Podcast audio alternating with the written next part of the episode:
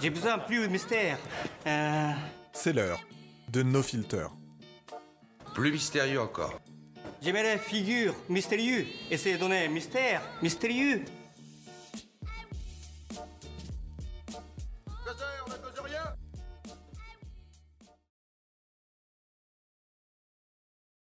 Bonjour à vous et bienvenue dans ce 22e épisode de No Filter, le podcast qu'on écoute toujours dans des lieux euh, interlopes, euh, dans des pays euh, interlopes aussi, peut-être dans les soirées les plus in de, Berlin. Ça fait deux fois que je fais cette intro en, deux épisodes, il va falloir que je me calme. Aujourd'hui, j'ai le plaisir de recevoir quelqu'un. J'ai découvert son travail il y a plusieurs années, au tout début, je pense, de la publication de ces, euh, photos sur un projet qui s'appelle Relicta, dont on discutera plus tard. On va aborder aujourd'hui un sujet qui est celui un petit peu des cartes au trésor, des, secrets et justement, et justement des, euh, des lieux interlopes. Aujourd'hui, j'accueille Romain Thierry. Bonjour Romain, comment vas-tu? Bonjour Gozer, je suis ravi d'être avec toi aujourd'hui. Merci beaucoup de porter un intérêt à mon travail. Ce que vous savez pas, c'est que vous entendez la, la voix euh, joyeuse et, euh, et euh, j'allais dire rayonnante de mon invité parce qu'il vient de m'appeler par mon prénom et je lui ai juste demandé de, euh, d'avoir l'amabilité de me, de me rappeler par, euh, par mon surnom parce que peu de personnes ici connaissent mon prénom, mon véritable prénom et c'est pas plus mal parce que c'est un peu un secret comme euh, ceux qu'on va aborder aujourd'hui puisque en deux mots, très simplement, Romain, une grosse partie de ton travail photo, pour pas dire la principale partie de ton travail photo, celle qui est visible en tout cas, relève de ce champ de photographie qu'on appelle l'urbex. Est-ce que tu es d'accord avec cette euh, présentation? Alors, euh, l'urbex, on va dire, c'était il y a plus de dix ans, je pense, vraiment, que j'ai vraiment commencé. Aujourd'hui, on va, dire depuis bien 6, 6 à 8 ans maintenant. Je pense que ça a un peu évolué parce que mon travail il est vraiment axé sur l'instrument. Je ne sais pas si tu avais vu. C'est essentiellement sur le piano. En fait, si tu veux, moi, ce qui m'intéresse le plus, ça va être la recherche de l'instrument, un peu comme le trésor que tu parlais tout à l'heure. Ça sera plus ça, mon trésor, plus que le lieu en lui-même. Ça sort un peu du mouvement urbex et c'est vrai que j'essaie d'y sortir aussi. On va voir que l'interview va traiter et effectivement de... On va définir très rapidement ce, ce qu'est l'urbex, parce qu'au. Ouais. au final, si je dis pas de bêtises, c'est par ça que tu as commencé, euh, et qui t'a amené vers, euh, qui t'a amené vers effectivement euh, Requiem for a Piano. Oui. Et on va, on va aussi questionner justement ces, ton, activité par rapport à, à cette, j'allais dire cette actualité, par rapport à cette pratique qui est très spécifique euh, et qui est la tienne. Les amis, on va faire simple. J'ai toujours pour habitude de vous dire où je me source et quelles sont mes sources. Donc là, j'ai simplement pris euh, la définition Wikipédia et euh, j'en ai, je l'ai limité à quelques mots. Et on va amender ça avec Romain dans un instant.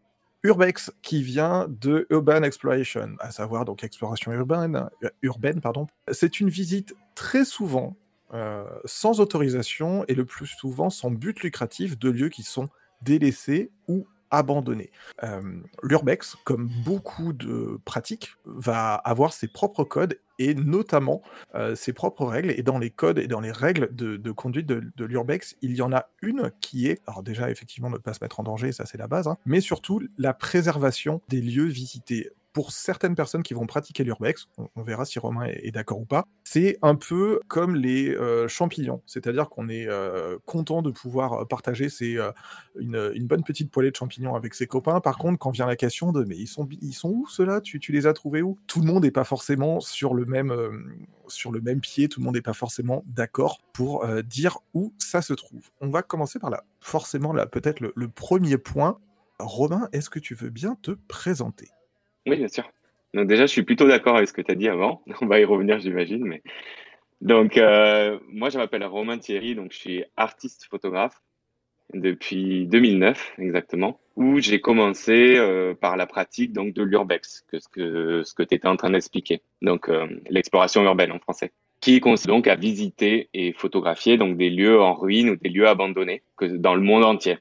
J'ai commencé par cette pratique-là suite au travail de ma mère en fait, qui elle est aussi artiste photographe et qui travaille sur euh, le patrimoine abandonné donc du Périgord. Donc le Périgord c'est le en Dordogne, c'est là où, où j'ai grandi. Et donc, en fait, je suis tombé là-dedans grâce à elle, on va dire, parce que je l'ai accompagnée dans ses projets. Et c'est elle qui m'a donné euh, honnêtement l'amour de la photographie et l'amour de la vieille pierre. Donc c'est comme ça que j'ai commencé. Et en parallèle, euh, je suis pianiste également. Donc j'ai fait 15 ans d'école de piano et qui est une grande partie quand même de, de ma vie, mais en amateur. Je ne suis pas du tout professionnel du piano. J'ai un niveau, mais, mais je suis amateur. Donc c'est ma grande passion aussi avant tout. Deux choses, deux choses que je t'envie énormément, à savoir l'urbex et euh, le, piano. Je t'en prie, tu vas dire quelque chose. C'est vrai? Non, non, je t'écoute. D'accord. C'est souvent le, piano, c'est vrai que c'est souvent quelque chose que les gens rêvent de faire. Je m'en rends compte de plus en plus euh, lors des expositions, etc. Il y a beaucoup de gens qui viennent me voir en me disant Mais tu as énormément de chance de jouer du piano. Il n'est pas trop tard d'apprendre et de, et de s'amuser euh, avec son propre niveau. quoi. Même si on est débutant, on peut déjà s'amuser. Hein. Ça, c'est sûr vous avez que, que l'audio et même les personnes qui vont écouter cet épisode sur YouTube, parce que maintenant on est désormais sur YouTube, bah, vous aurez que un fond fixe avec euh, un spectrogramme, euh, un spectre de, de, nos voix. On a mis la vidéo avec, euh, avec Romain sur, sur Discord et en fait, vu mon environnement, même un petit piano là, en termes de place, il va falloir pousser quelques murs.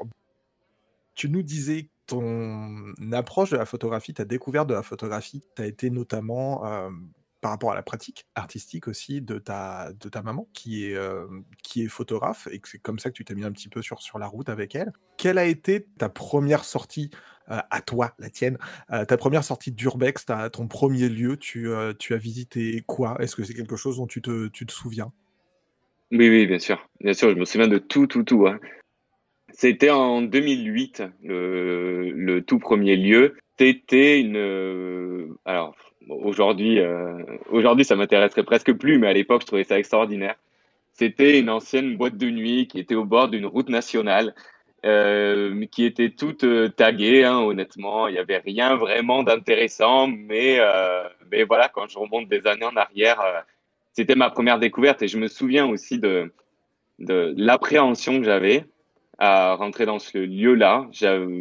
Honnêtement, j'avais peur, hein, honnêtement on était autour, je n'osais pas trop rentrer alors que tout était ouvert. Hein. Je me dis aujourd'hui, ce serait tellement simple si les choses pouvaient être comme ça. Mais, euh, à l'époque, c'est vrai que j'avais une appréhension, je ne savais pas ce que j'allais trouver à l'intérieur. Et on a toujours un peu peur de la mauvaise rencontre, surtout quand on n'est pas trop habitué à faire ça. Donc ça, ça a été la, première découverte, seule. J'avais eu la chance de, de partir à une époque euh, quelques, quelques jours, mais vraiment un séjour très très court, peut-être euh, un peu moins de deux semaines, euh, à Weimar.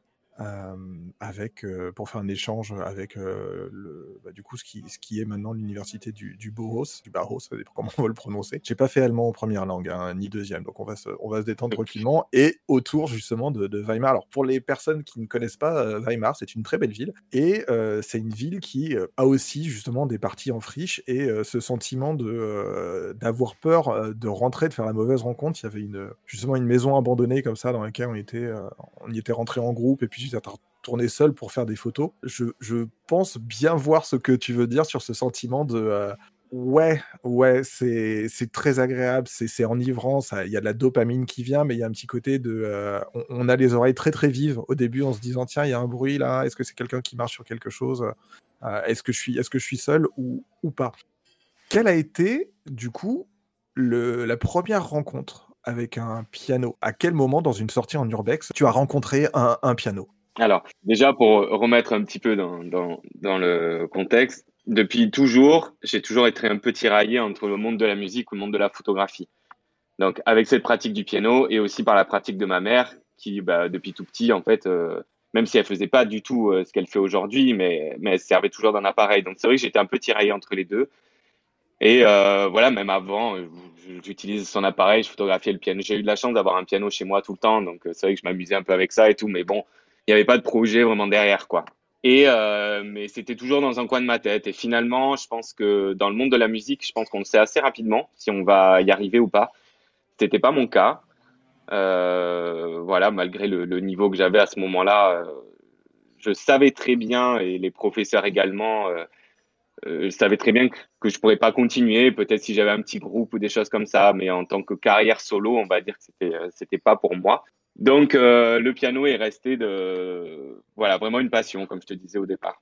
mais euh, qui, qui m'accompagne tous les jours. Je ne sais pas si tu vois là dans la vidéo, mais il y a un piano là au fond. Ouais, ouais, je, Mais, je- euh, je- je le vois Voilà, bien, je le vois eu, bien euh, derrière. eu la chance d'avoir un piano et je joue très régulièrement. Et euh, donc, si tu veux, ça, ça restait dans ma tête. Et un jour, euh, c'était en Dordogne. Euh, ma mère me dit, tiens, Romain, euh, j'ai découvert une maison de maître abandonnée en Dordogne. Est-ce que ça te dit de venir et tout? Je dis, ben oui, oui, je viens avec, toi. On arrive sur les lieux. Donc, c'était au bord de la Dordogne. Et on arrive là, et effectivement, on voit le manoir assez en mauvais état, on voyait de loin qu'il était en mauvais état. Et on arrive assez facilement euh, à ce lieu-là, parce que des fois, c'est plus complexe. Mais là, c'était assez simple, il y avait vraiment un sentier à suivre au bord de la rivière, et puis on arrivait facilement à ce lieu-là. Tout était ouvert, donc on rentre. Et là, au premier étage, derrière une porte qui force un peu, euh, j'ouvre la porte et je découvre mon premier piano. Euh, c'est un quart de queue Playel que je découvre dans une salle, donc dans une pièce complètement. On voit que les matières nobles avaient déjà été volées, quoi, la cheminée, etc. Ça avait été déjà pas mal pillé. hein. Et je découvre cet instrument-là. Et là, je me dis, mais waouh, quelle, quelle découverte, quoi. Euh, Il y a mon instrument qui est là, en attente, dans cette pièce, délabrée. Il est toujours debout, il tient le coup. Euh, contrairement à ce qu'on pouvait voir à côté, il tenait le coup. Et je me suis dit, mais il y a, y a quelque chose de super intéressant, en fait, à faire avec, avec l'instrument. Et puis moi, ça me touche, parce que euh, tous les pianos que je trouve, je joue dessus, euh, j'enregistre les sons, enfin, il y a, plein d'autres choses aussi au niveau de l'instrument. Il n'y a pas juste la photo, quoi. Le projet va un peu plus loin que ça. Et, euh, voilà, je me suis retrouvé nez à nez avec lui, et voilà, j'ai tourné autour, j'ai fait des photographies, pas du tout comme je fais aujourd'hui, hein. je pense que j'ai pas mal progressé depuis, depuis 2008. Et, euh, et tout ça, ben, c'est resté, c'est resté dans un coin de ma tête. Et je me suis dit, s'il y en a un, il y en a forcément d'autres quelque part. Et le piano, on sait bien que c'est un poids dans l'héritage aussi, l'instrument. Quand on hérite d'un piano à queue ou quoi, on ne sait pas forcément quoi en faire. On n'a pas la place de le mettre, comme tu disais tout à l'heure. On n'a pas forcément l'environnement pour mettre un piano. On n'a pas forcément les moyens d'entretenir un piano, ni de le déplacer. Donc les gens le laissent. Et, et du coup, c'est vraiment ça. Et je suis à la recherche de ça, en fait. De tous ces pianos que les gens laissent derrière eux, quoi. Ouais, Et on, on va voir au fur et à mesure de l'épisode que euh, tu en as euh, rencontré un, un- un certain nombre et, euh, et d'autres d'autres types, d'autres types de lieux euh, aussi. Juste avant de, revenir et de, de continuer sur ça, tu nous disais que justement avant tu, tu, tu prenais l'appareil photo de, de ta maman, tu, tu travaillais comme ça. Ce qui est intéressant, c'est que d'un côté, tu as cet apprentissage, cette découverte du piano qui arrive euh, très très tôt. Si je dis pas de bêtises, tu as autour de, de 5-6 Ouais, ans. c'est ça. Ta maman fait déjà de la photo, ta maman Oui. est déjà dans, dans le domaine de l'image. On verra après, hein, il y, a- il y y a une question que je veux te poser sur euh, les différents types d'intelligence, euh, enfin ce que j'appelle les différents types d'intelligence, l'intelligence mathématique, l'intelligence picturale, l'intelligence musicale, tout ça. Avant peut-être justement ces, ces, ces sorties euh, avec, ta, avec ta maman, quel était peut-être toi ton rapport à la photographie slash image, en sachant que euh, au contraire, tu étais peut-être sur un rapport euh, au son, à la musique, peut-être plus pointu que la conscience que tu peux avoir maintenant du, du rapport photographique. Alors, euh, la photo au début, bah, je, je la suivais, c'est sûr. Donc, elle m'apprenait les choses, j'étais quand même curieux d'apprendre et de voir. Parce que finalement, elle arrivait à ressortir par l'image des choses assez invisibles parce qu'elle faisait beaucoup de macros euh, au départ. Donc, ça m'intéressait, surtout quand on est petit. Je pense qu'on aime bien aussi euh, les insectes, aller dans la nature et tout. Donc, c'était quelque chose qui m'intéressait de voir ce que ma mère arrivait à produire avec son appareil, des choses que moi, j'arrivais pas à voir. Donc, je pense que c'est ça qui m'a quand même pas mal attiré aussi. Ensuite, j'ai décidé, moi, de, de- d'a- d'avoir mon propre appareil assez rapidement. Et euh, je suis parti un an et demi, voire presque deux ans en Asie. Et c'est vraiment là que j'ai développé la chose, surtout, surtout avec l'Inde. Je pense que l'Inde a été pour moi la meilleure école que j'ai eue. C'est un pays fascinant, euh, hyper photogénique. Et là, c'était à moi de refaire ce qu'elle, elle avait pu faire peut-être avec ses insectes à l'époque. C'était de rendre visible toute cette agitation, toute cette ambiance qu'il y avait dans ce pays fabuleux. Donc, je pense que c'est là vraiment que j'ai développé peut-être mon œil et la sensibilité à l'image. Je dirais que c'est surtout là, à ce moment-là, et dans ce pays-là, essentiellement. On rediscutera de, cette question euh, de l'Inde un petit peu plus tard. Euh, quand je dis ça, généralement, au début d'épisode, on se dit le mec est en train de tout pousser à l'arrière de l'épisode, ça, va être très très foutraque. Je vous explique pourquoi je, dis ça, parce que là, dans la, construction un petit peu de mes questions, c'est un petit peu savoir euh, qui est Romain, quelles sont ses, valeurs, on va dire, photographiques, comment il voit un petit peu les choses. Et quand vous verrez le travail de, de Romain, vous allez comprendre pour moi ce rapport à l'Inde qui est celui de la, celui de la chromie. Dans les photos euh, que tu fais, euh, dans les photos qu'on peut faire dans des lieux abandonnés, tu l'as très bien dit tout à l'heure sur la, la, la boîte de nuit, les lieux abandonnés sont des lieux certes abandonnés, mais des lieux qui sont visités. Quand tu nous dis que tu as des matériaux nobles qui sont partis à tel ou tel endroit, oui, forcément, vous imaginez bien que c'est comme une idée. Si nous, à un moment, on est une idée géniale, il y a quand même de grandes chances dans l'idée de l'humanité, dans l'histoire de l'humanité, qu'une autre personne, plus ou moins, ait eu une idée euh, similaire euh, à un moment. Tout ça pour dire que les lieux abandonnés sont souvent des, lieux de vie, de, marginaux ou de, de, refuges pour des jeunes, pour tout un tas de trucs. Ils sont tagués, ils sont souvent très colorés. Et même si on tombait sur un lieu qui serait euh, presque intact par rapport au, au passage d'êtres humains, les matériaux en se dégradant changent de couleur, changent de texture. Et tout de suite, quand on parle de photos d'Inde, j'ai forcément des notions de couleurs très vives, des pastels aussi, des choses qui vont s'approcher.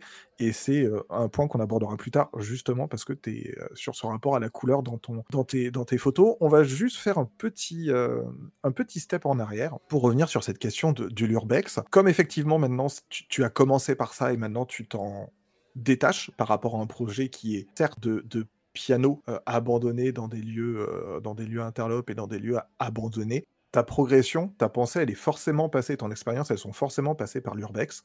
Est-ce que tu penses, toi maintenant, que tu es peut-être plus à même de me donner, entre guillemets, ta définition de ce qu'est euh, euh, l'exploration urbaine pour toi? C'est un mouvement qui est quand même compliqué parce que c'est une communauté, ça c'est sûr, de, de, de photographes ou de vidéastes, parce que vraiment, il n'y a pas que des photographes. hein. Il y a énormément de vidéastes maintenant. Euh, on le voit, je pense, sur YouTube que ça se développe de plus en plus aussi. Il y a énormément de gens qui réalisent des reportages entiers dans les lieux abandonnés. Donc, je pense que le monde de la vidéo est peut-être en train de prendre le dessus par rapport au monde de la photo quand on parle du mouvement urbex, hein, je trouve, euh, depuis, depuis quelques années. Effectivement, j'ai commencé euh, par ça, parce que je cherchais des lieux et à l'époque, tout m'intéressait. Vraiment. Bien sûr, il y avait cette idée du piano, comme je t'ai raconté tout à l'heure, mais tout m'intéressait. Je voulais voir le plus de lieux possible. Il y avait plein de choses comme ça. L'urbex, je pense que tu l'as très bien défini au tout début, même quand tu as utilisé la, définition de Wikipédia. C'est quand même ça. C'est d'aller à la rencontre de ces lieux. Et c'est toujours pareil, de, ces lieux, mais vraiment en faisant attention qu'il y ait vraiment des signes d'abandon. C'est ça qui est un petit peu complexe. Il faut faire vraiment attention que ce soit pas du secondaire pas utilisé. Euh, parce qu'il y a des maisons qui peuvent être fermées pendant un an ou deux ans, mais, mais elles ne sont pas abandonnées. C'était des propriétaires qui habitent à l'étranger et qui viennent une fois tous les quatre ans ou quelqu'un va juste s'en occuper comme ça. Donc, il faut vraiment faire attention à ça, je pense. Et c'est ce que je conseillerais aux gens qui veulent encore se lancer dans, la photographie ou la vidéo euh, en urbex, de, bien faire attention, qu'il y ait bien la toiture dégradée, que les portes soient bien cassées, et, euh, voilà, et qu'il n'y a pas de vandalisme. C'est c'est ouvert en fait, c'est des lieux, c'est presque de la ruine. Et donc ça serait plus ça, moi, vraiment euh, euh, ma définition, quoi. Vraiment rentrer dans des lieux, mais qui sont vraiment, vraiment, vraiment en ruine. Pour aller dans, dans le sens de ce que dit mon, mon invité, il faut bien imaginer, alors tu as utilisé deux points qui sont importants pour moi, à savoir effectivement le fait que la toiture soit, soit dégradée, le fait que les portes soient ouvertes. Il faut bien se rendre compte que si à un moment vous faites de l'urbex, ou vous avez envie de faire de l'urbex et vous rentrez dans une, dans une maison qui n'est pas abandonnée, dans, tu as eu un terme qui était du Oui, secondaire. c'est- secondaire. euh, Ouais, non, mais oui, c'est mais c'est- très bien parce que c'est de la résidence secondaire et euh, le si, si vous commencez à vous amuser, à vous promener dans une propriété, dans un château, dans une maison, dans quelque chose d'un petit peu large, euh, quelle que soit sa taille au final, qui soit du secondaire et qui ne soit pas abandonné, en fait, c'est de la violation de propriété. et euh, vous glissez du chemin artistique vers le chemin pénal et c'est pas, euh, c'est pas le meilleur truc à faire, on va dire. En termes de photographie, on va, on va la jouer sur deux époques. Avec quel matériel tu travailles maintenant? Est-ce qu'il y a du, du matériel euh, spécifique? On n'a pas de problème pour citer des, des marques ou des, des- des types d'objectifs ou des pratiques. Il n'y a, a pas de souci pour ça. On n'a pas de, on n'est pas sponsorisé, donc à la limite, on- ça nous passe au-dessus, on va dire. Quel matériel tu utilises en photographie actuellement Peut-être du matériel spécifique Et quelle a été ta marge de progression? Avec quoi tu as, avec quoi tu as, tu, tu as commencé en fait? Alors j'ai commencé avec le Nikon. Alors je l'ai presque plus en tête. Le Nikon de ma mère qu'elle m'avait prêté. Donc c'était il y a ouais, presque 15 ans. Donc Nikon D, euh, je me rappelle plus exactement honnêtement. Pe Peut-être un D90. Hein. Ouais, je sais plus, je sais plus exactement ce que c'était. Et j'ai vite, très très vite, basculé chez Sony euh, rapidement. Alors au début, j'avais les, les, les, tout petits, les compacts, parce que mon budget me permettait juste d'avoir ça. Donc j'avais un compact Sony que je trouvais euh, extraordinaire hein, déjà à ce moment-là. Et j'ai continué euh, toujours avec cette marque-là. Donc aujourd'hui, je travaille avec du Sony Alpha 7 R4. Donc j'ai eu euh, Sony Alpha 6000, j'ai eu Alpha 7 R2, R3 et là j'ai le R4 maintenant. En termes d'objectifs, j'ai pas une gamme énorme. J'utilise surtout un seul objectif qui est du, du 16, 16 mm, 16-18 mm. Euh, parce que je travaille pratiquement que au grand angle. Parce que c'est important pour moi de, de, ben, de montrer l'intégralité euh, de, des endroits que je photographie et l'ambiance aussi du lieu euh, avec cet instrument ou pas. Juste, je, je me permets de te, te, couper en ton explication pour te poser une question. C'est un zoom 16-18 ou euh, c'est une, ce sont deux focales ou c'est une focale fixe Ah non, c'est, non, non, c'est du 16-35 que j'ai. Mais je suis souvent au 16 ou au 18. Ouais. D'accord. Bon, de toute façon, un zoom Et après, j'ai un, ben, j'ai un, voilà. et après, j'ai un 2405 aussi de, de chez Sony en gamme G, euh, mais que j'utilise moins. Et euh, alors, on salue, euh, on salue l'ami Boris Vieux-Fort, hein, démonstrateur chez, chez Sony, avec qui on a travaillé l'année dernière sur. Moi, je travaillais sur la gamme Canon hybride et lui travaillait sur la gamme bien posée et bien imposée de, de, de Sony. Super produit dans les deux cas, c'est pas la question. Euh, tu, vois une, tu vois une différence dans ta pratique euh, Donc j'imagine en plus que tu travailles avec un pied, peut-être un, un, déclencheur souple ou une télécommande. Tu as vu une différence entre le, le travail au, au réflexe numérique? On va commencer le travail au réflexe numérique. On va suivre l'ordre que tu m'as donné. Tu me dis si tu oui, si je dis une bêtise. Okay le réflexe numérique avec du Nikon, du compact APS-C chez Sony ouais, euh, et du de, de l'hybride, de l'hybride chez euh, bah, toujours chez, chez Sony. Quel a été ton ton flot de travail? Est-ce que tu as alors forcément, je, bien je, bien sûr que je m'attends pas à ce que mon invité me dise non non du tout. Pour moi, les photos étaient exactement les mêmes. Je n'ai pas vu un pet de différence. Quel a été ton ouais ton flot de travail? Quelle évolution tu as vu toi aussi dans ton travail ce, ce changement de support? Qu'est-ce que ça a amené pour toi plastiquement? Alors, bah, au début, j'étais chez Nikon parce que c'était la, la, facilité, parce que, parce que voilà, je répète, ma mère avait ça. Donc, et puis, elle connaissait cet appareil. Donc, du coup, elle m'a appris à utiliser cet appareil-là.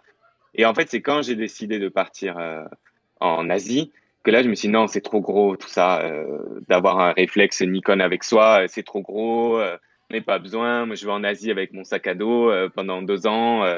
Donc, c'est là que je suis passé au compact. Et à ce moment-là, je me souviens, que Sony était quand même un peu en tête de liste euh, au niveau des appareils compacts. Et je me suis dit, ben, pourquoi pas partir sur cette gamme-là? Et ça m'a plu. J'ai trouvé que c'était simple d'utilisation, euh, cet appareil-là en tout cas. Et au retour, naturellement, je suis resté chez eux. En fait, je me suis pas posé la question. Et je suis passé à un hybride, donc Alpha 6000 en APS-C du coup, que j'ai gardé longtemps. Hein. J'ai vraiment gardé un bon moment, euh, celui-ci. La difficulté là-dedans, euh, avec cet appareil-là, et c'est pour ça que j'ai changé, c'est par rapport aux galéristes. Ce qu'ils me demandaient, ils me demandaient des formats d'impression toujours plus grands, avec toujours une qualité encore euh, meilleure. Et c'est là, en fait, que j'ai décidé de changer une fois que euh, ben, on s'intéressait à mon travail, qu'il fallait imprimer. Et je me suis rendu compte peut-être qu'avec cet appareil, j'avais pas finalement en termes d'impression les attentes des galeristes ou mes propres attentes. Dans l'ordinateur, ça allait mais en impression grand format jusqu'à 1m50, ça passait plus trop. Donc c'est pour ça que j'ai évolué après en restant chez Sony. Donc je suis passé au plein format du coup. Et ensuite, ben, on s'équipe. Euh, mon premier plein format, ben voilà, j'ai acheté des objectifs, etc.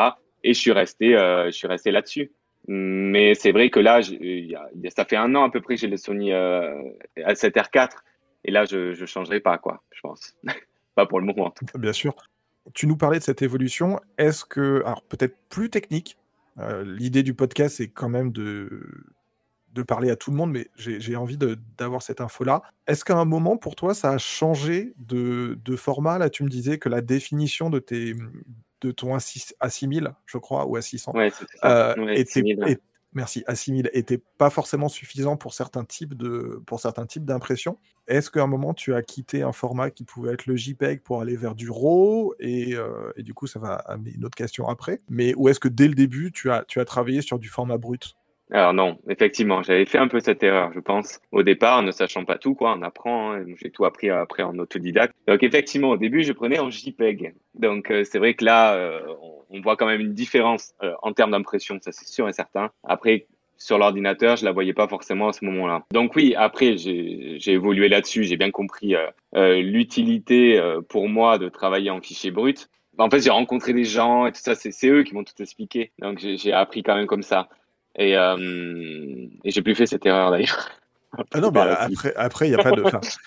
c'est pas une erreur, c'est pas une erreur en soi. Hein. Ce serait, euh, enfin, ce serait, ce serait un mensonge et ce serait très, très prétentieux pour ma part de dire que euh, quand j'ai commencé à faire de la photo, j'ai tout de suite commencé par du fichier RAW. Absolument pas. Je pense qu'il y a, en, numérique, je connais très peu de personnes, genre, j'en connais même pas du tout qui, qui est directement commencé par ce, ce format-là. Et puis, ce qui est intéressant aussi, c'est de, tu le dis, c'est d'autres personnes qui t'ont appris. toi, tu as un, un aspect autodidacte sur, ton, sur une partie de ton apprentissage de la photographie. C'est ça aussi qui est intéressant, c'est d'échanger avec des personnes et de, travailler comme ça. Actuellement, tu développes tes photos avec euh, quel, type de, quel type de logiciel? Il y aura une question plus tard peut-être sur la partie de développement retouche, mais juste là, globalement, tu, travailles avec quoi comme logiciel pour tes, pour tes clichés? Lightroom essentiellement, enfin à 90% même. Hein. Photoshop c'est très très rare. En fait, euh, peut-être que maintenant je l'utilise un peu plus Photoshop parce que je trouve que les lieux maintenant que je photographie, c'est de plus en plus difficile qu'il n'y ait pas eu de traces euh, de vandalisme, donc euh, des tags ou des choses comme ça. C'est de plus en plus dur. Donc là, peut-être que oui, j'aurais recours à Photoshop pour essayer soit de les enlever totalement, mais j'aime pas trop vraiment modifier les choses, ou soit de les, les atténuer le plus possible. Chose que je je ferai pas avec Lightroom. Ça, je le parce que bon, je pense que les, gens le savent peut-être, mais il y a vraiment l'outil de développement, on va dire, c'est Lightroom de ton image, et la retouche, c'est Photoshop. Donc, c'est deux logiciels où on ne travaille pas du tout sur la même chose, enfin pour moi en tout cas. Donc, Lightroom à 90%. Lightroom va me permettre juste d'améliorer l'image prise, euh, mais pas la retoucher. Non, non, mais c'est une, une très bonne réponse. On compresse le temps dans cet épisode, puisque juste ce matin, avant d'enregistrer avec euh, Romain, j'ai mis un petit message sur les réseaux pour dire bonjour, vous attendez l'épisode 21, ça tombe bien, j'ai pas eu le temps de le monter, et aujourd'hui j'enregistre le 22. Pour les personnes qui écoutent cet épisode, j'espère que vous avez écouté le 21 avant, parce que il aborde le sujet de l'editing, et on discute un petit peu de la différence entre la retouche et le développement. La question était plus pour savoir effectivement, plutôt Lightroom, ça aurait pu être du, du Darktable, ça aurait pu être du, Capture One, des choses, euh, euh, différentes euh, sans souci. On va revenir un petit peu plus, je vais avancer dans ma liste de questions, on va revenir sur... Bah sur le, on, va quitter un petit peu cette partie technique, on va revenir plus sur la partie humaine, la partie exploration. Le matériel, tu nous as dit avec quoi tu travaillais. Quand tu pars en exploration, si je, si je partais avec toi là, qu'est-ce que je pourrais trouver dans ton sac? Alors là, c'est totalement différent de, l'Asie, puisque là, j'y pars vraiment dans un but précis qui est que la photographie. Donc là, c'est sûr que mon sac, il va être rempli que, euh, que par rapport à ça, euh, et pas que du voyage. Donc, ben, mon boîtier, donc Sony Alpha 7R 4, j'emmène les deux objectifs que je t'ai dit tout à l'heure, le 16-35 et le 24-105.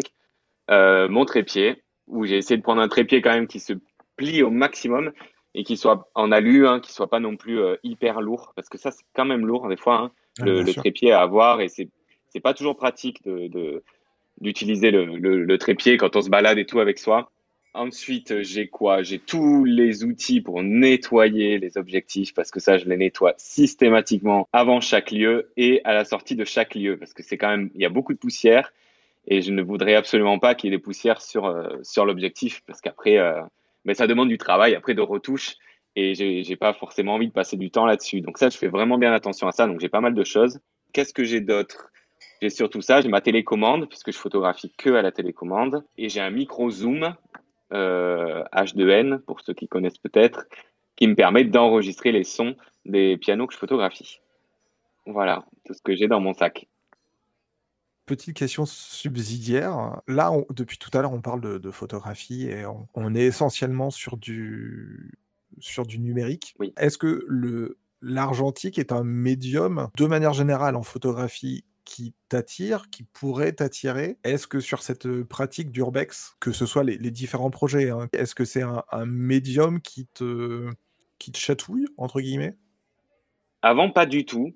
Et depuis quelques mois, j'y pense de plus en plus parce que j'ai un très bon ami qui vit aux États-Unis et qui fait aussi de la photographie urbesque, qui photographie euh, que en argentique. Et je trouve qu'il y a vraiment un grain intéressant, vraiment. Et euh, dans ces images, là, j'ai acheté son livre récemment, là, qu'il a sorti, et je trouve qu'il y a vraiment quelque chose d'intéressant. Pourquoi pas Après, euh, il faudra que j'apprenne, parce que je pense que c'est vraiment deux choses totalement différentes. Même si on a des bases de technique, je pense que dans la manipulation, et le numérique a quand même un côté euh, de, facilité que j'apprécie dans, mon travail. C'est vrai, on, voit ce qu'on fait pratiquement directement. Aujourd'hui, c'est tellement simple. Euh, je trouve que c'est beaucoup plus simple par rapport à ce qu'avaient pu euh, faire d'autres personnes que je connais qui travaillent en, en argentique. Je pense que je testerai.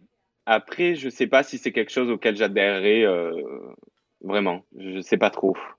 Pour ma part, vraiment deux secondes pour ma part, moi je me suis remis à l'argentique il y a quelques mois. J'avais complètement abandonné après les, après les beaux-arts où euh, j'étais passé au numérique et j'ai fait 10 euh, ans de numérique. C'est là où ça fait un petit peu écho à, ton travail, c'est qu'il y a un temps photographique qui est différent. Contrairement à ce dont on discute avec Romain, vous imaginez bien que là, si vous prenez une pellicule, quel que soit l'ISO, que vous travaillez en 36 poses, vous n'allez pas rentrer chez vous et avoir les photos immédiatement. Même si vous avez la chimie chez vous pour euh, développer, ce que je vous souhaite, hein, l'espace pour développer, il va vous falloir quand même 48 heures pour bah, nettoyer vos pellicules, euh, faire sécher, les couper, faire vos planches contact, commencer à développer. C'est un travail qui est très différent. Il y a beaucoup de personnes qui vont shooter en pellicule et derrière vont passer par des nations, par des nations, pardon, par des labos, coucou Nation Photo, qui vont faire le développement et derrière qui vont proposer du scan où on peut scanner. Je fais juste un micro retour en arrière pour euh, pas faire trop long dans le monologue. Tout à l'heure, on parlait de euh, Lightroom en logiciel pour travailler nos, fichiers. Je conseillerais aux personnes qui font du, de l'argentique de regarder aussi un autre logiciel qui s'appelle Capture One, tout simplement parce que Capture One, pour moi, c'est la version plus plus, enfin, c'est le Lightroom plus plus sur lequel, sur lequel on a des calques à la Photoshop, mais vraiment à la Photoshop, avec des vrais pinceaux sur lesquels on peut travailler des grandes zones, et notamment sur de l'argentique. C'est très très appréciable. On peut très très bien travailler avec Lightroom, c'est pas la question. C'est juste que la, gestion des masques dans Lightroom est un peu moins funky. Mais on, rediscutera de, de, ça euh, tranquillement entre nous, si tu veux, une fois l'enregistrement passé. D'accord, donc pourquoi pas aller vers de, vers de l'argentique? Oui, après, juste pour rebondir à ce que tu dis, euh, je fais des milliers de kilomètres juste pour un lieu avec un piano. Par exemple, là, je rentre de, Slovaquie. Donc, j'ai fait 4000 euh, km en, quelques jours, juste pour un lieu, parce que je savais. Le numérique, il y a un côté où ça me rassure aussi en me disant, je vais faire tout ça, je vais là-bas, j'ai fait 4000 km pour trouver ce lieu, ne sachant même pas s'il est ouvert, en fait, je ne sais jamais rien. Donc, j'arrive là-bas, là, j'ai eu de la chance, c'était ouvert. Donc j'ai photographié euh, donc ce, palais en fait en, Slovaquie. Je me dis le numérique ça rassure parce que je fais tout ça, je suis sûr en fait. Je suis sûr de moi. Je peux voir l'image en direct. Je suis, je suis sûr que je vais rentrer avec et que la photo est bonne. L'argentique peut-être me rajouterait un peu un stress encore plus. Déjà, euh, déjà qu'il y a le stress ben, peut-être du voyage, du lieu, de la mauvaise rencontre, et en plus peut-être de l'image. Même si on connaît, on, on, sait faire de la photo, mais je pense que ça rajoute un petit. Euh, ouais, ça va me stresser un petit peu peut-être si jamais je fais ça.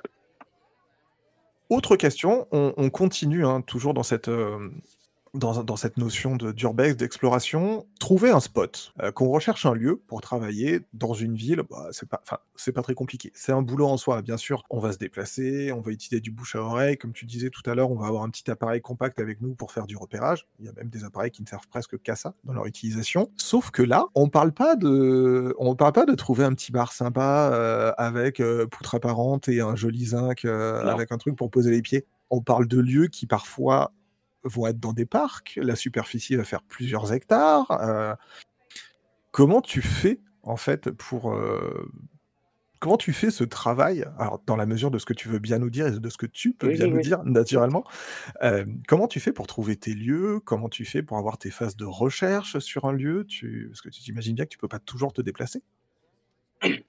Alors, c'est pas simple. C'est sûr qu'il n'y a pas de recette miracle à tout ça.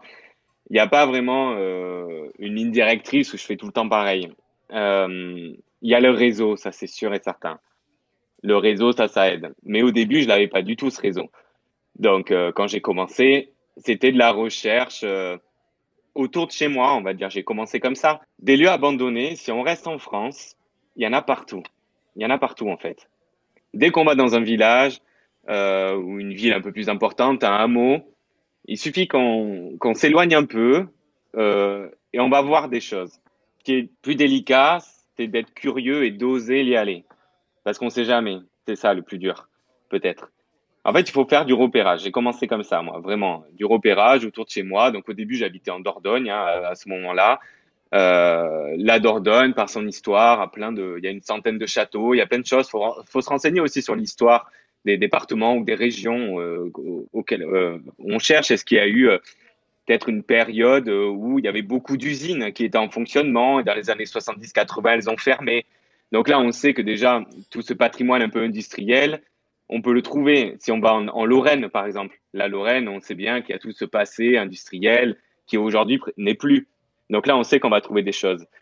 Toutes ces industries amenaient forcément aussi des personnes qui avaient les moyens et qui avait des maisons de maître ou euh, autour. Et tout ça, ça s'est arrêté aussi. Donc, on peut chercher un peu comme ça. Un autre moyen, il y a Google Earth qui peut aider. C'est, c'est pas simple, ça. Hein. C'est balayer un peu zone par zone sur Google Earth et de voir un peu l'état euh, du lieu par la toiture. C'est pas simple, c'est très long. J'ai passé des heures et des heures et des heures là-dessus. J'ai trouvé des choses euh, qui étaient intéressantes ou pas, mais j'ai trouvé des choses comme ça. Après, il y a tout ce qui va être réseau des associations de patrimoine. Eux, ils peuvent nous aider. Quand on a vraiment un projet abouti, c'est sûr que si on les contacte en disant, euh, voilà, je vais aller là euh, pour faire des photos, non. Enfin, il faut quand même qu'il y ait un projet quelque part, qu'il y ait des choses concrètes. Il et bien sûr qu'ils vont pas laisser rentrer tout le monde. Donc, il y a aussi ça. Et, et le réseau des photographes, ça c'est sûr. Parce que le, donc on répète un peu, mais le mouvement urbex, de, de plus en plus, c'est quelque chose qui est à la mode hein, aujourd'hui, honnêtement. Malheureusement, un peu, je dirais même. Il y a un réseau là-dedans et, il y a une entraide quand même avec avec un, cercle. On, a, j'ai mes amis là-dedans, des gens en qui j'ai entièrement confiance, qui ont confiance en moi. Il y a des gens qui me détestent, il y a des gens qui m'apprécient, mais euh, mais c'est comme ça. Et, on, euh, on, parlera des gens qui te détestent après, ne t'inquiète pas. et on arrive à, on arrive voilà à avoir son, son petit réseau de personnes euh, qui on discute, qu'on se rencontre depuis plus de dix ans et, qui sont importants dans, ces projets. Tu m'as déjà donné quelques pistes sur ça, mais j'ai envie de poser cette question, c'est que on, en rigole, enfin on en rigole, on se taquine sur ça depuis tout à l'heure, enfin c'est peut-être plus même moi qui te taquine parce que tu as une plus grande expérience que, sur ça que moi. L'urbex peut être une pratique dangereuse. Euh, il, y a, euh, y avait un article comme ça il y a quelques, il y a peut-être deux ou trois ans dans, un photographe qui était décédé euh, dans un parc parce qu'il avait voulu faire prendre un cliché. Enfin, il avait pris trop de risques pour prendre un cliché et le, une partie de la structure s'était affaissée. Hein, donc là, on parle d'un ton, ton très détendu d'une pratique. Rappelez-vous, quels que soient les, invités que j'ai pu avoir, hein, que ce soit Florent Renault avec la photographie d'orage, que ce soit Christophe Kobayashi sur l'astrophotographie, ne vous mettez pas en danger pour, euh, pour, euh, pour un cliché. C'est juste un cliché, ça n'en vaut euh, strictement et vraiment pas la peine. Je pose ma question. L'urbex est une pratique dangereuse? Alors on va parler de la stabilité des sols, on va parler des effondrements, des murs de bâtiments, des choses comme ça. Comment tu opères quand tu arrives sur un, sur un spot? Est-ce que tu vas avoir tendance à essayer de le cartographier d'abord, de faire un tour complet avant de peut-être commencer à shooter? Ou je ne vais pas dire quelle, ligne de vie tu traces, toi, par rapport à ton exploration et comment tu fonctionnes, mais est-ce que déjà, est-ce que tu fais de l'urbex seul? Pas obligé, enfin, il y a plusieurs pratiques sur ça. Et ouais, voilà, bah, est-ce que tu cartographies Est-ce que tu commences tout de suite à shooter? Comment tu, comment tu opères? Alors, tu l'as très bien dit, je le, le fais plus seul. Je l'ai fait un moment seul, mais j'ai plus envie de le faire. Justement parce que c'est une pratique dangereuse. J'ai pas peur forcément aujourd'hui de rencontrer quelqu'un sur place parce que euh, parce que j'ai un projet concret. Donc j'amène toujours euh, mon book avec moi, etc. pour expliquer aussi les choses, pour montrer que je suis pas un voleur. Je suis pas là pour voler du cuivre euh, comme il y en a beaucoup. Je suis là pour quelque chose de concret et pour cet instrument. mais je ne veux plus le faire seul. Il y, a trop de risques en fait. J'ai pas envie de risquer ma vie pour ça. Euh, j'ai un ami euh, très proche euh, qui, avec qui j'avais fait une sortie, et c'est ça quand même qui m'a fait changer d'idée. On était en Belgique et on est allé voir le soir, on est allé voir le lieu abandonné qu'on voulait photographier. Il y avait beaucoup de voisinage autour. Les voisinages, on ne sait jamais. On ne connaît pas l'histoire des lieux, surtout quand c'est du domaine dit privé. On n'en sait rien. Ça se trouve, c'est le frère du propriétaire qui habite à côté. Enfin, on ne sait pas. Même si le lieu est dans un état délabrement pratiquement total, ça appartient forcément à quelqu'un quelque part. On ne connaît pas. Peut-être qu'il y a 1000 personnes qui sont passées avant moi et que les gens, ils en ont marre. C'est possible aussi. Donc, on a vu qu'il y avait beaucoup de voisinage. Donc, on s'est dit, bon, ça craint un petit peu parce qu'il y a beaucoup de gens. On est visible et tout ça. Et, euh, c'était collé à, une colline, en fait, la toiture. Et on s'est dit, bon, ben, on y retournera le lendemain matin très tôt. On rentre de nuit dans le lieu et on attend que le soleil se lève à l'intérieur. Ce que je fais souvent quand même. Parce que ça évite que les gens me voient.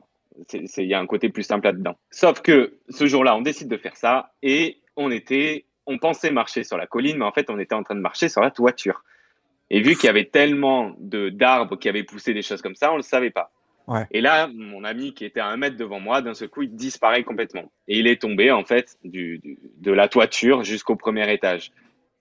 Bah, il s'est fêlé les côtes. Juste ça, mais ça peut être beaucoup plus dangereux. On ne sait pas sur quoi tu peux tomber. Et moi, à ce moment-là, j'étais quand même en panique parce que j'étais sûr qu'on marchait sur le sol et je pensais qu'il était tombé dans un puits. Parce que les puits, ça me stresse.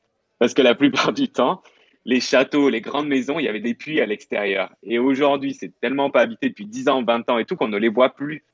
Et ça, c'est vrai que des fois, on a un peu peur. C'est pas forcément que l'intérieur qui peut être dangereux. L'extérieur peut l'être aussi hein, avec tout ça. Et là, oui, je me suis dit, bon, Romain, il faut vraiment faire quand même beaucoup plus attention. Même quand on est accompagné et tout, finalement, le risque zéro, il n'existe pas du tout.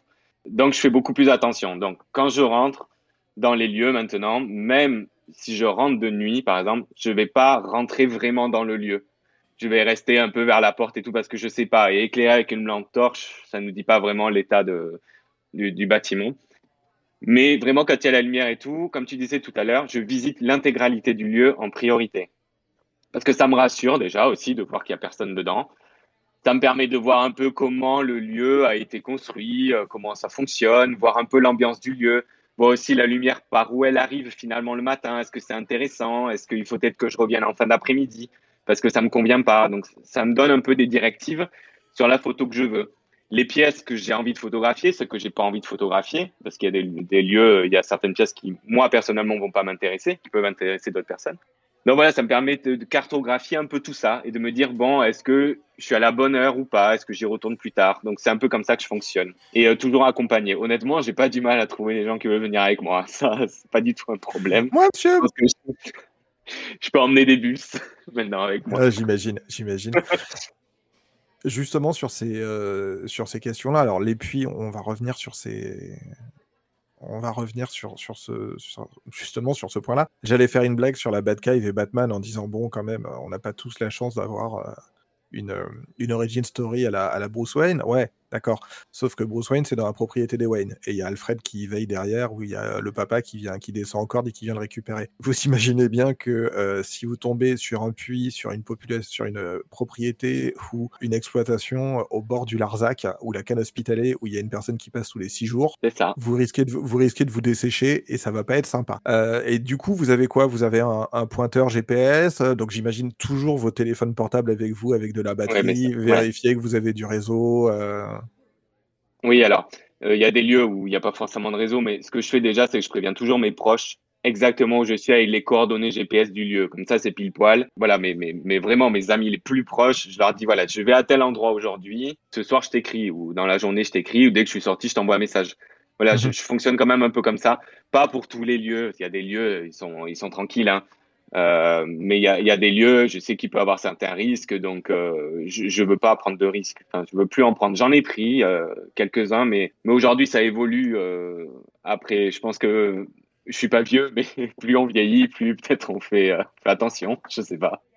je pense qu'aussi plus on avance dans, dans la passion qui est la nôtre de du temps qu'on passe sur une image. euh, et c'est même pas forcément à la notion de, gagner notre vie avec nos images ou, pas. hein, c'est juste plus on avance aussi, plus on voit le temps qu'on met dedans.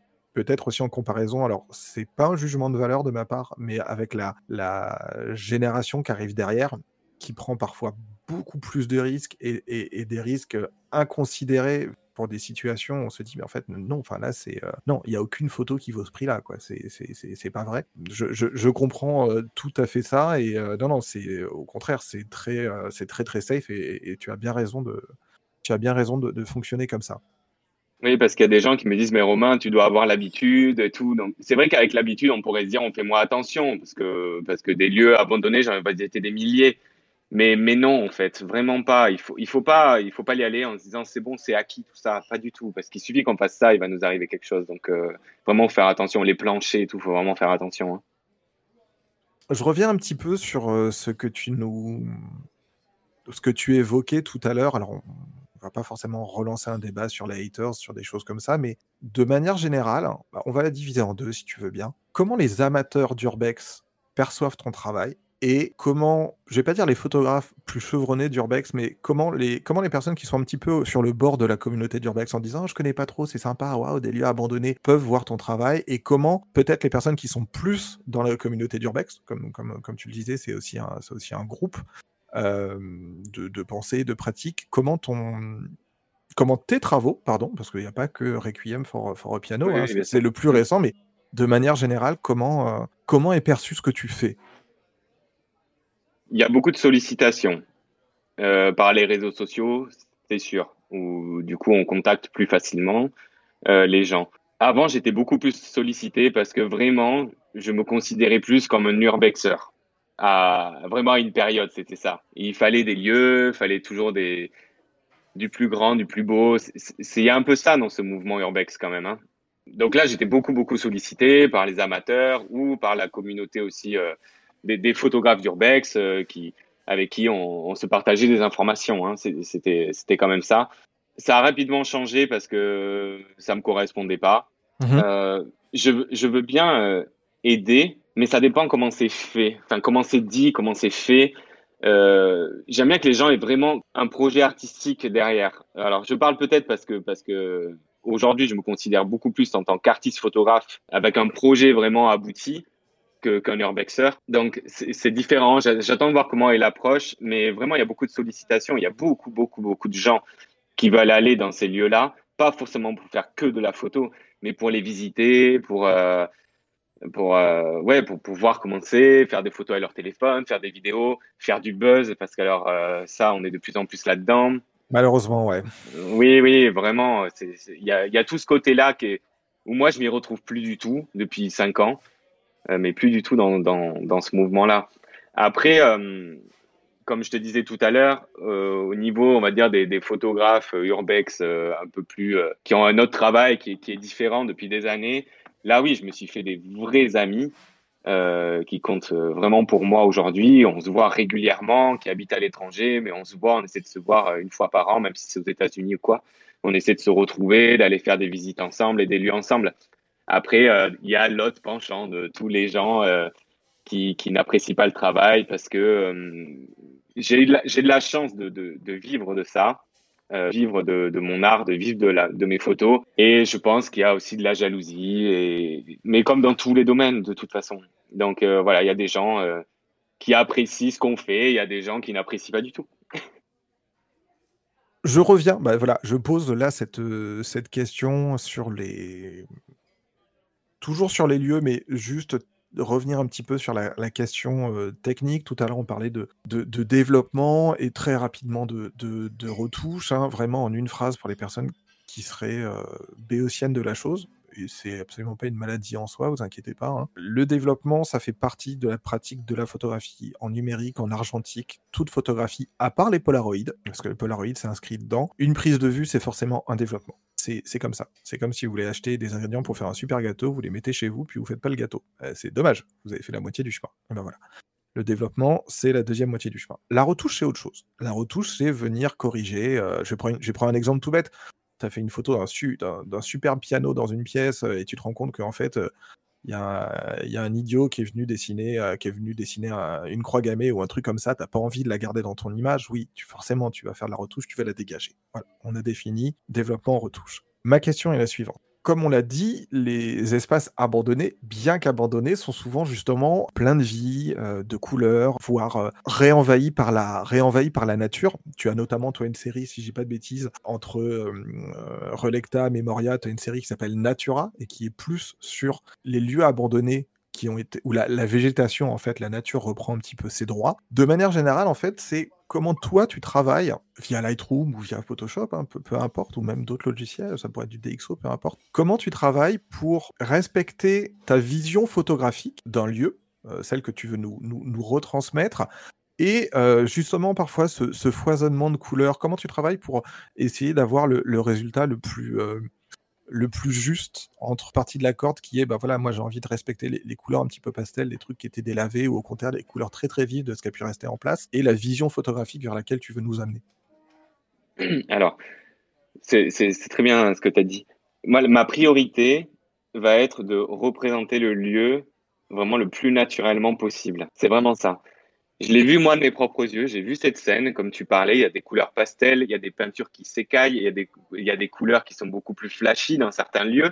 Euh, ça va vraiment dépendre des pays, ça, où on est. Euh, c'est ça qui est intéressant aussi dans ce travail, c'est qu'on va voir aussi euh, des choses totalement différentes si on est en, en Allemagne ou au sud de l'Italie. Hein, ça sera pas du tout pareil en termes de couleurs et tout.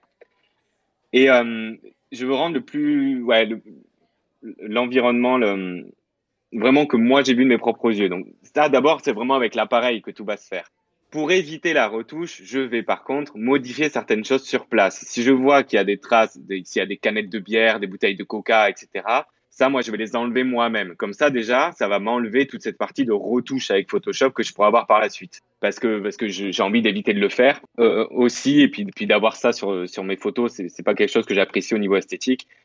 Et autant sur place, autant que je les enlève moi-même, c'est beaucoup mieux que de les euh, faire de la retouche par la suite. Donc euh, toutes ces photos, toutes les photos, et tu l'as très bien dit, toutes les photos, elles vont passer sur Lightroom. Ça, il y a beaucoup de gens quand ils vont voir mes expositions qui me disent ah mais c'est des photos retouchées, etc. Bon, je suis sans cesse en train d'expliquer un peu la différence entre le développement et la retouche, comme tu l'as très bien fait là, pour que les gens comprennent. Comme ton exemple du gâteau, c'est un super exemple que je vais reprendre d'ailleurs, je pense. Libre à toi. Mais euh, oui, oui. Non, mais parce qu'au moins on comprend bien. De montrer que oui, effectivement, il y a l'image brute, mais on peut embellir cette image avec Lightroom. Et c'est ce que je fais. Donc, ce que je fais le plus, c'est déboucher un peu les ombres, baisser les hautes lumières. Baisser les hautes lumières, je le fais pratiquement à chaque fois. Peut-être je vais avoir un certain réglage d'exposition. Faut pas oublier que tous les lieux que je photographie sont des lieux où des fois je suis dans le noir complet, hein. des fois non, mais c'est quand même dans la pénombre la plupart du temps parce que les, les, volets sont fermés ou même les, les volets sont, sont peut-être cassés, tu peux plus les ouvrir. Donc, euh, tu es dans la pénombre tout le temps. Donc, je travaille que en pause longue, hein, euh, ça c'est sûr. Donc, entre 4 jusqu'à voire une minute des fois, ça va dépendre des lieux. Et du coup, euh, je vais peut-être bouger un peu l'exposition. En termes de couleurs, je vais pas modifier la teinte des couleurs. Je veux absolument que ce soit la teinte que j'ai photographiée. Par contre, peut-être qu'il y en a certaines où je vais augmenter la luminance un petit peu ou la baisser pour qu'elle ressorte un tout petit peu plus. Mais c'est la couleur originale. Je ne veux pas modifier les couleurs. On va s'éloigner un petit peu de la, technique pour revenir un petit peu sur l'aspect méta de, ce que tu fais, si tu veux bien. Tu as remporté, alors là, il y a peut-être un mot qui sera pas le bon. Je, te prie de m'excuser et euh, les, personnes qui pourraient être choquées par ce, ce mot-là. Hein. Euh, tu as remporté de, de nombreux prix euh, et des, prix prestigieux hein, euh, en, photographie avec, euh, ta série Requiem for a Piano qui ton, travail comme tu l'as dit avant était déjà reconnu sur la, communauté et dans la communauté urbex. Mais c'est vraiment la partie Requiem for a Piano qui a permis de, toucher un autre type de public et d'aller plus loin sur la reconnaissance de ton, sur la reconnaissance de ton travail. Qu'est-ce que les dans les expositions, quels sont les dialogues que tu as avec les personnes qui viennent voir ton, ton travail? Comment elles l'accueillent entre guillemets? Honnêtement, toujours bien. Ils ont du mal à y croire parce que quand tu des pianos, euh, j'en ai trouvé plus d'une centaine. Ouais. Donc il y a des expositions où il y en a une vingtaine d'exposés, il y a des expos où il y en a 70. Ça va dépendre euh, de, de ce que veulent les garistes ou les lieux d'exposition. Donc on fait en fonction des lieux et des attentes. C'est vrai que les gens, quand ils rentrent, euh, par exemple celle de cet été, j'avais beaucoup, beaucoup de... J'étais au festival de piano de la Roque d'Anteron. à côté d'Aix-en-Provence. C'est le plus gros festival de piano international où j'ai eu la chance d'exposer là-bas pendant un mois et demi. Et j'étais dans une abbaye, donc on voit la taille des abbayes. Donc là, il fallait absolument que j'ai beaucoup de photos, donc j'avais une soixantaine. Et là, pour te donner cet exemple, parce que c'est un récent, les gens rentrent, ils pensent tout de suite que c'est faux. Ils pensent que ça n'existe pas, tout ça. Parce qu'ils se retrouvent dans une pièce avec plein de photos, où il y a plein de pianos, plein de lieux abandonnés, des pianos dans des états euh, euh, soit cassés sur le ventre ou pas, ou, encore euh, debout. Mais ils se disent, mais c'est pas possible, ça n'existe pas. Il fait des installations. Et la plupart des gens pensent que j'amène les pianos dans les lieux abandonnés. C'est ce que j'ai le plus comme, comme retour. On vous l'a pas dit, mais on, l'appelle Banksy, c'est lui. On l'a, il est avec nous, il est français. Bienvenue dans nos filters. Alors maintenant, on change le nom, on accueille Banksy. Ouais. Ouais, non, je, comprends bien. Juste une, avant de te, redonner la parole sur ça, juste une petite question qui, enfin, moi, j'ai vu les images, donc je pense que j'ai la, réponse, euh, connaître la réponse. Mais en plus, dans l'exposition, euh, dans cette abbaye, tu avais essentiellement des grands formats. Oui, Entre du 60-90 jusqu'à. Il y avait du 1m50 par 1 mètre. Aussi. ce, qui, ce qui donne un rapport à l'image euh, très très grand. On n'est plus sur du 20-30, on n'est plus sur du 40-60, on est sur euh, 20-30, on va dire, c'est un petit peu du, du, du A4, 40-60, euh, on est sur du A3, quelque chose comme ça, euh, à peu près, un peu plus. On n'est plus sur un, un format d'image habituel en termes de publication, on est vraiment sur du cliché d'exposition. Donc, ne serait-ce que le rapport à l'image aussi rend l'image plus puissante en, elle-même. Oui, tout à fait. On, s'immerge plus dans l'image déjà. Il y a plus un rapport d'échelle euh, avec le lieu et, l'instrument. Donc, je pense que les gens s'immergent plus dedans. Et c'est là où ils se posent plein de questions. Et c'est ça qui est intéressant aussi dans les expositions. Mais vraiment, ce qui ressort le plus, c'est la mise en scène. Alors j'en fais absolument pas parce que ça ne m'intéresse pas du tout. Euh, c'est pas le but. Moi, je veux vraiment montrer les choses telles qu'elles sont. Et ils ont du, ils ont du mal à le croire, ouais. Ils pensent que, que je fais des installations. Mais après, j'explique. Après, euh, voilà, il faut expliquer. On, on, peut pas, enfin moi en tout cas, je, je pense que tout le monde serait d'accord, enfin tout le monde, je pense qu'un grand nombre de personnes euh, dans la photographie, que ce soit de ton côté ou de mon côté, seraient d'accord pour considérer que euh, venir dégager un pack de 8-6 éventré ou un truc tout bête qui est dans le cadre, ça, ça va pas relever de l'installation si vous vraiment vous voulez hein, vous poser des questions sur l'installation, allez, euh, prenez un Gombrich, prenez un bouquin d'histoire de l'art et allez regarder euh, ce que faisaient des, personnes comme, euh, comme Joseph Beuys. Justement, ben voilà, Joseph Beuys, piano, piano dans du feutre, enfin, ah là là, tellement de, tellement de choses avec cet artiste. Du coup, les personnes pensent que ce sont des installations. Personne t'a jamais demandé, euh, jamais une société t'a demandé de venir faire une installation dans le hall de sa, dans le hall de son immeuble. Jamais. Et je ne le ferai pas. Enfin, en tout cas, pas aujourd'hui. Peut-être que dans dix ans, ce travail évoluera vers autre chose. Mais dans tous les cas, aujourd'hui, pas du tout. Pas du tout. Ce serait super méta. Ce serait super méta. Alors que dans 10 ans, le podcast existe encore. Je vais vous avouer tout de suite que perso, j'y crois pas trop. Mais que euh, dans 10 ans, on fasse un épisode revival parce que tu serais euh, devenu un, un artiste d'art contemporain installant des pianos. Euh, ce serait, mais ce serait fou. Autre question qui suit justement celle sur, sur les expositions que tu fais. Est-ce que tu as déjà eu, tu vas voir, elle est un petit peu tricky celle-là. Est-ce que tu as déjà eu des échanges, je t'en prie, est-ce que tu as eu des échanges déjà avec des personnes dans des expositions et les personnes te disent, en fait, ce lieu, je le connais, ce lieu, j'y ai vécu, ce lieu, je l'ai habité et j'ai été obligé de le quitter ou, euh, ben, en fait, vous témoignez d'un lieu que je que j'ai connu, qui a fait partie de ma vie et je l'ai jamais vu comme ça en fait. Il est devenu ça. Est-ce que ça t'est déjà arrivé? Malheureusement, non. Je dis bien malheureusement parce que j'aimerais que ça m'arrive. Ah non, mais ce serait, ce serait un échange. Euh, ce ouais, j'aimerais. Après, j'ai une petite appréhension par rapport à ça parce que tu, ne sais pas comment les gens peuvent réagir. On ne connaît pas l'histoire des familles. Euh, on sait pas. Quand, quand on voit un, tel patrimoine euh, dans cet état, j'imagine que c'est pas simple au niveau familial. C'est sûr. Peut-être problème d'indivision, frais de succession exorbitants ou des choses comme ça. C'est ce qui se passe le plus. Le, surtout dans des pays comme, comme la France, c'est vraiment ce qui se passe le plus.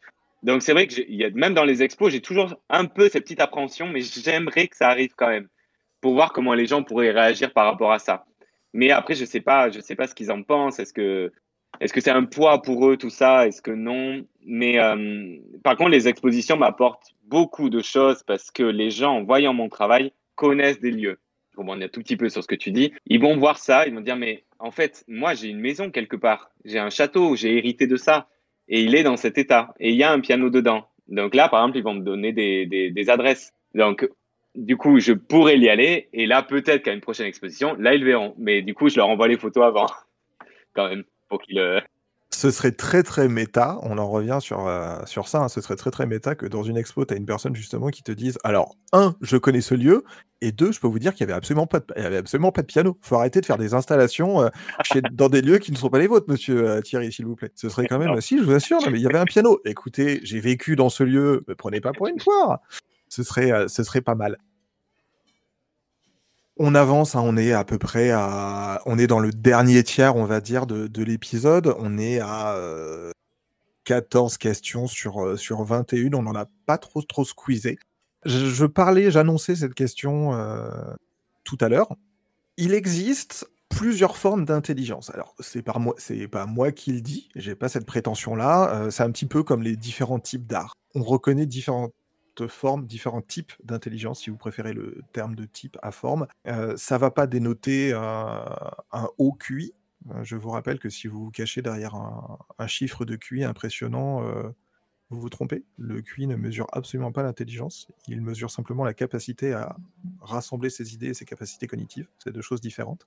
Il existe l'intelligence des mathématiques, l'intelligence, on va dire, picturale, des images, l'intelligence de la musique, euh, l'intelligence des, personnes qui sont capables de, ressentir, on va dire, l'empathie, de ressentir un petit peu dans quelle charge, dans quel état émotionnel sont les, sont les personnes, peut-être à, à défaut, hein.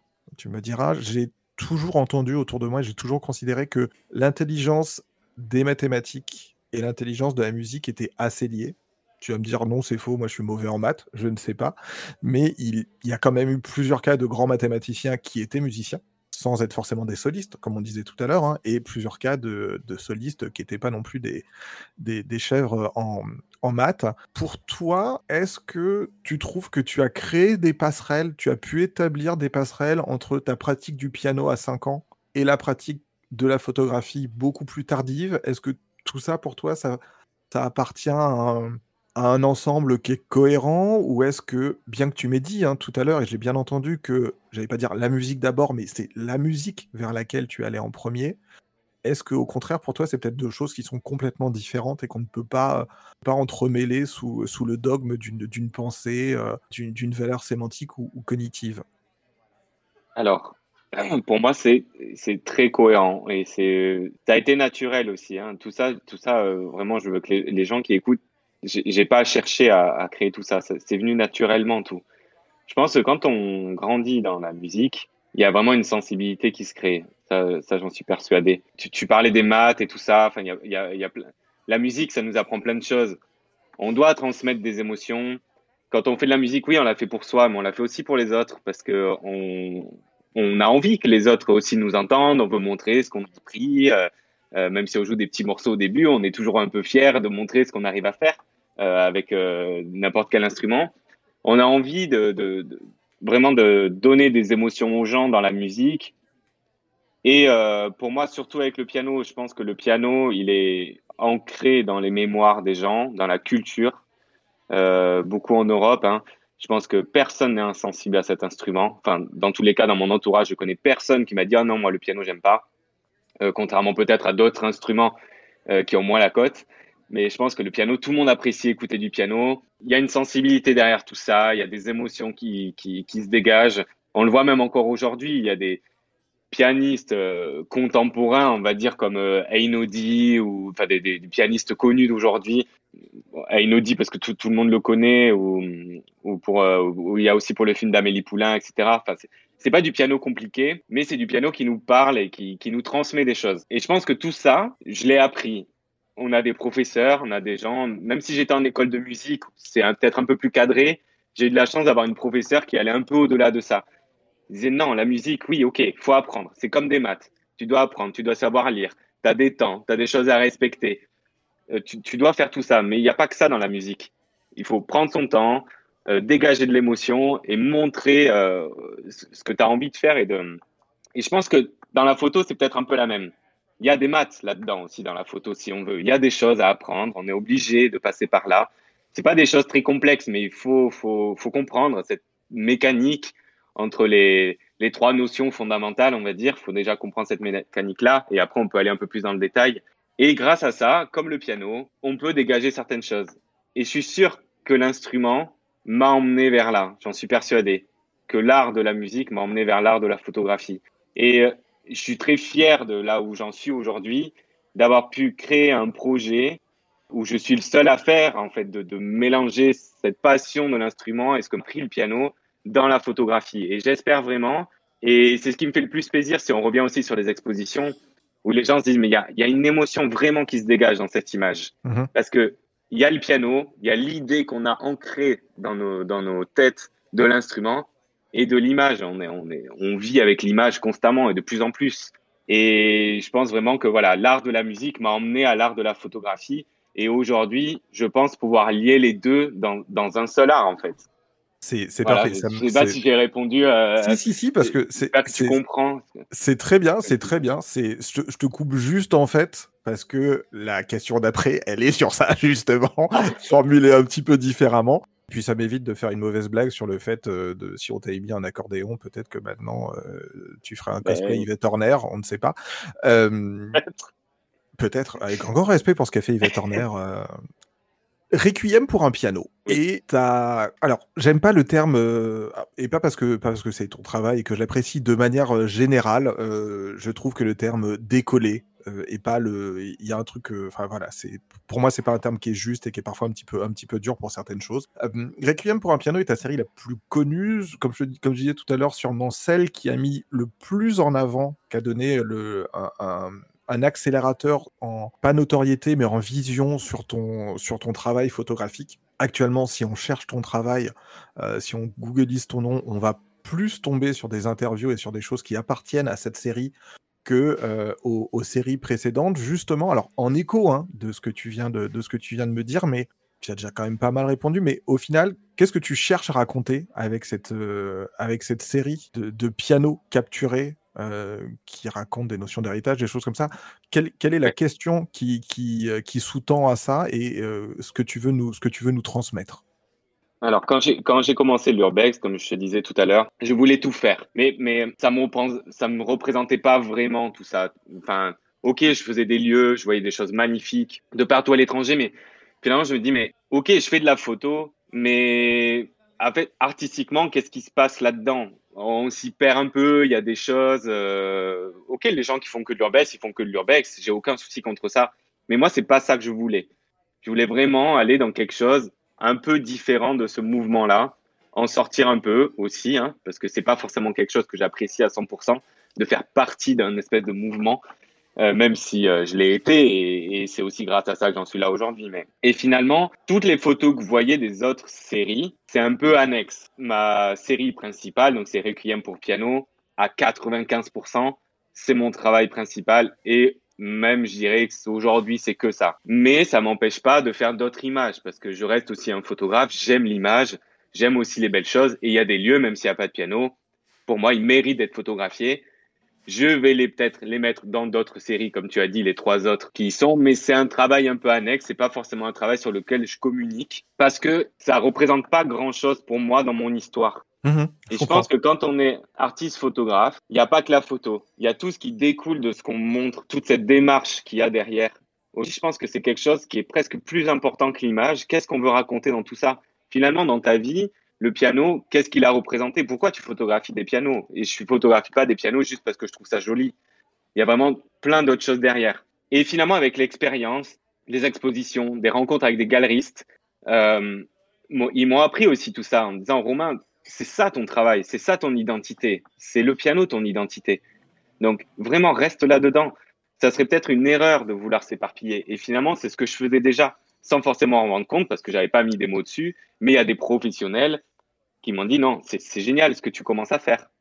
Et du coup, ça m'a encore plus motivé. Le piano, pour moi, il, représente énormément de choses. Ben, c'est l'instrument avec lequel j'ai grandi, donc dans tous les cas, il fait partie intégrante de ma vie. Et là, redonner vie à ces instruments par l'image, ben moi je trouve ça fabuleux de me dire ces pianos ils sont là en attente depuis 10 ans, 20 ans, 30 ans et euh, personne s'en occupe. Tout le reste a été volé et le piano ben non, il est toujours là lui, on s'en occupe pas. Oui, on vole l'ivoire, on arrache les touches parce qu'on vole l'ivoire parce que c'est noble. On va essayer de voler un peu du cuivre s'il y en a. Euh, Il y en a certains ils vont scier la lyre où ils vont récupérer le bois si c'est du bois un peu précieux. Mais finalement, ce piano, il est toujours là et personne ne s'en occupe. Et je me dis, moi, j'arrive, je vais l'immortaliser par l'image. Et il y a autre chose aussi, quand j'en parlais tout à l'heure, quand tu te demandais ce que j'avais dans mon sac, j'ai toujours ce micro aussi avec moi parce que je trouve que c'est hyper important. Je vais un peu au-delà de la photo, d'enregistrer les sons de ces instruments. C'est pas parce qu'ils sont là délabrés ben non, ils ont toujours quelque chose à nous montrer. Et il y a du son encore. Peut-être pas toutes les notes, mais il y a quand même du son. Donc j'enregistre tout ça, parce que pour moi, ça c'est important aussi. De le faire revivre par l'image, mais de le faire aussi revivre par le son. Donc là, j'ai tout un projet sur le son, où on va intégrer le son de ces pianos. Euh, je peux pas encore rentrer dans les détails, parce que je travaille avec d'autres personnes qui vont s'en occuper.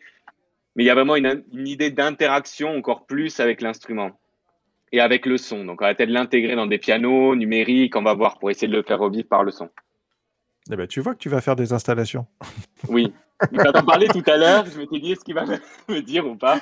Mais oui, il y aura des non, mais, installations. non, mais c'est, pas dans les lieux, mais dans les expos. Oui, non, mais c'est pas pareil. C'est pas, je veux dire, alors je trouve que c'est un bravo à toi, hein. enfin bravo à toi et aux personnes avec qui tu as travaillé. Je trouve que c'est une euh, très belle prolongation de ton travail et c'est une prolongation qui fait sens euh, et qui fait corps à ton, à ton travail de venir effectivement euh, ressortir le son de ces pianos que tu Ouais. photographies. C'est la suite logique, on va dire. Après, non, je vais arrêter de te charrier sur cette question d'installation parce que ce- c'est c'est pas ce que tu fais, c'est pas ce que tu fais Je en suis soi. habitué, pas.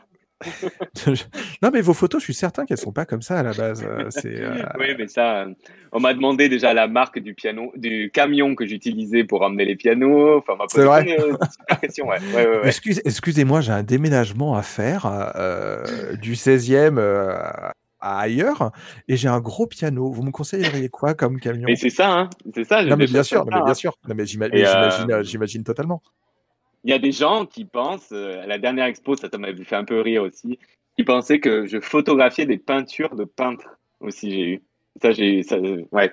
Ah, c'est génial Ah, c'est pas mal ça. C'est-à-dire que tu connais dame, elle me dit, mais euh, c'est ça, qui fait des peintures, en fait, de, de, de, de piano dans les lieux abandonnés, et moi, j'irai photographier ces peintures, en fait. Ah ouais, bah après, Et, moi, euh, je, je- je veux bien son nom, parce qu'un un peintre qui fait de l'ultra-réalisme comme ça, à l'huile, et que ça rend aussi bien euh, en captation numérique, ouais, ouais, ouais, bien. par contre, ça doit pas être donné, hein, euh, c'est pas, faudra que, tu- faudra que tu me donnes son nom.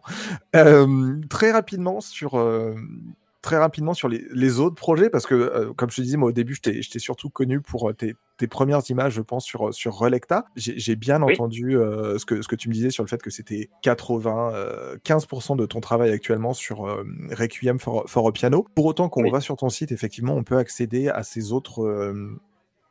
Ces autres séries, à ta convenance, en autant de mots que tu veux, est-ce que tu peux juste peut-être nous évoquer ce que sont euh, les, euh, Oui. le, le projet Natura, le projet Relecta et le, le projet euh, Memoria, si- s'il te plaît, et un petit peu du coup, si tu veux bien, hein, et du coup les, les différentes, euh, les différentes approches peut-être, ou les différents propos qui sont entre ces trois, ces trois thématiques. Oui, bien sûr. Alors, c'est vrai que du coup, comme je disais tout à l'heure, c'est un peu plus annexe. Donc, je ne vais pas avoir une démarche vraiment aboutie sur tout ça. C'est pour ça aussi que c'est pas trop en avant. En fait, ça découle du, projet Requiem pour piano. C'est vrai que quand je pars quelque part, moi, mon Saint Graal, c'est l'instrument. Mais il y a des lieux, et la plupart des lieux d'ailleurs que je trouve, il n'y a pas de piano dedans. Mais c'est pas pour ça qu'ils sont pas intéressants au niveau esthétique, au niveau photographique. Il y a des choses splendides. Euh, il y a des lumières très intéressantes dans, dans, des lieux, enfin comme tu as pu le voir dans certaines séries. Et euh, je me suis dit, il y a quand même quelque chose à faire euh, là-dedans. Moi, ça, c'est très, c'est très personnel. Hein. Voilà, c'est c'est pas des choses que j'expose ou que je montre vraiment, mais elles sont quand même sur mon site parce que parce que c'est un travail aussi, euh, un travail photographique qui est différent. Mhm. Donc Natura, je me suis rendu compte en trouvant tous ces lieux, qu'il y avait énormément de lieux, bien sûr, sans l'impact de l'homme, qu'est-ce qui allait se passer? Et en fait, on voit très bien, quand même pas 10 ans, la végétation, elle a envahi pratiquement la totalité euh, des bâtiments. J'aime voir comment elle se faufile à travers les, fenêtres, les fissures. Ça, c'est impressionnant quand tu vois que c'est fissuré et que la végétation arrive à pousser, à rentrer là-dedans, ou qu'il suffit peut-être qu'il y ait une petite graine qui est germée, ça crée un arbre euh, en plein milieu d'un bâtiment et tout. Et il y a quand même des choses fascinantes qu'on voit. Donc Natura est vraiment plus, c'est plus une série où j'ai regroupé un peu euh, la totalité de mes photographies dans des lieux qui ont été repris par la végétation. Ensuite, il y en a deux autres, c'est Memoria et Relicta. Donc Memoria, ça va être plus tous les lieux où il y a vraiment des traces de vie à l'intérieur, comme si les gens étaient partis du jour au lendemain. Parce que dans les lieux abandonnés, il y a vraiment ça. Des fois, on va tomber sur des scènes incroyables où on s'est dit, mais qu'est-ce qui a pu se passer? Pourquoi les gens ont tout laissé? Les photos de famille. Les photos de famille, ça me fait toujours bizarre, parce que je me dis, c'est quand même des choses très, très, très personnelles, les photos de famille. Qu'est-ce qui a pu arriver à ces gens pour qu'ils aient tout laissé à l'intérieur? Malheureusement, on ne peut pas le savoir. C'est trop privé. On n'a pas. Euh, on a beau chercher euh, sur Internet ou quoi, on peut pas trouver des, des, histoires familiales, quoi. Enfin, pas encore en tout cas, mais euh, on peut pas trouver tout ça. Et voilà, je me suis rendu compte qu'il y avait des lieux qui étaient vides, mais qui avaient une architecture très intéressante. Donc j'ai décidé de faire une série là-dessus. Et des lieux qui, peut-être, l'architecture était moins intéressante, mais qui étaient remplis de vie, en fait. Et donc j'ai voulu dissocier un peu ça, et du coup, ça m'a fait créer un peu deux séries euh, annexes euh, en suivant un peu ce projet-là. Voilà. En gros, euh, pour résumer, en gros, c'est comme ça que j'ai j'ai un peu divisé les, les, les trois autres séries. Après, j'ai toujours rêvé de pouvoir citer du Jurassic Park, donc tu, là tu me donnes l'occasion. Hein. Comme disait euh, Ian Malcolm à John Hammond. Euh, non, je dis simplement que la vie trouve euh, toujours un chemin. Je vais peut-être me retenir d'aller chercher le sample de la vidéo même de Jurassic Park et vous le mettre dans le, dans le podcast. Ce serait pas forcément le, le, le plus utile. Les deux questions qui viennent derrière. J'adore Jurassic Park, moi. Hein. Ah bah oui, bah attention, attention. euh, euh, me chauffe pas. Je suis à ça d'aller chercher un son. Vu que c'est moi qui fais le montage, ça va être n'importe quoi derrière. Toujours un chemin. Les deux questions qui viennent derrière, je vais pas forcément les aborder parce que la première question était sur euh, la, la différence entre le, le, développement et la retouche et tu as déjà abordé ce, tu, tu as déjà abordé cette, cette thème-là. La, suivante était sur le fait est-ce que tu t'étais déjà mis en danger? On a déjà abordé ce, sujet-là. On arrive vraiment sur le, les trois dernières questions du trois dernières questions de, de l'épisode. Au-delà de ta photographie, parce que c'est autre chose que, que de l'exploration urbaine, est-ce qu'il y a un ou d'autres champs de photographie que tu euh, souhaiterais euh, explorer, et peut-être même via d'autres techniques, hein, du moyen format, de la chambre, de l'argentique. Est-ce que, euh, est -ce que tu, tu sens que tout ce temps que tu passes à travailler tes impressions, la qualité de tes photos, tout ça, ça te, ça te donne envie d'aller vers un autre type de projet Honnêtement, pas forcément. Je, m'y plais vraiment euh, dans ce que je fais actuellement. Ça me plaît, je m'y retrouve. Donc, j'ai pas pour le moment vraiment envie de, de, de, travailler avec d'autres choses, même si je suis curieux. Hein, je, je regarde, j'aime apprendre.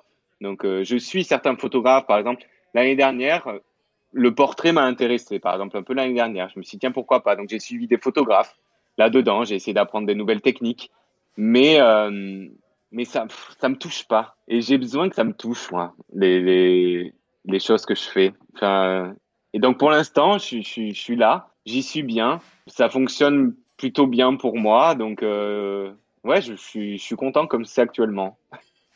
Après, il n'y a pas de. Enfin, il n'y a pas d'obligation. C'est. Ah oui, oui.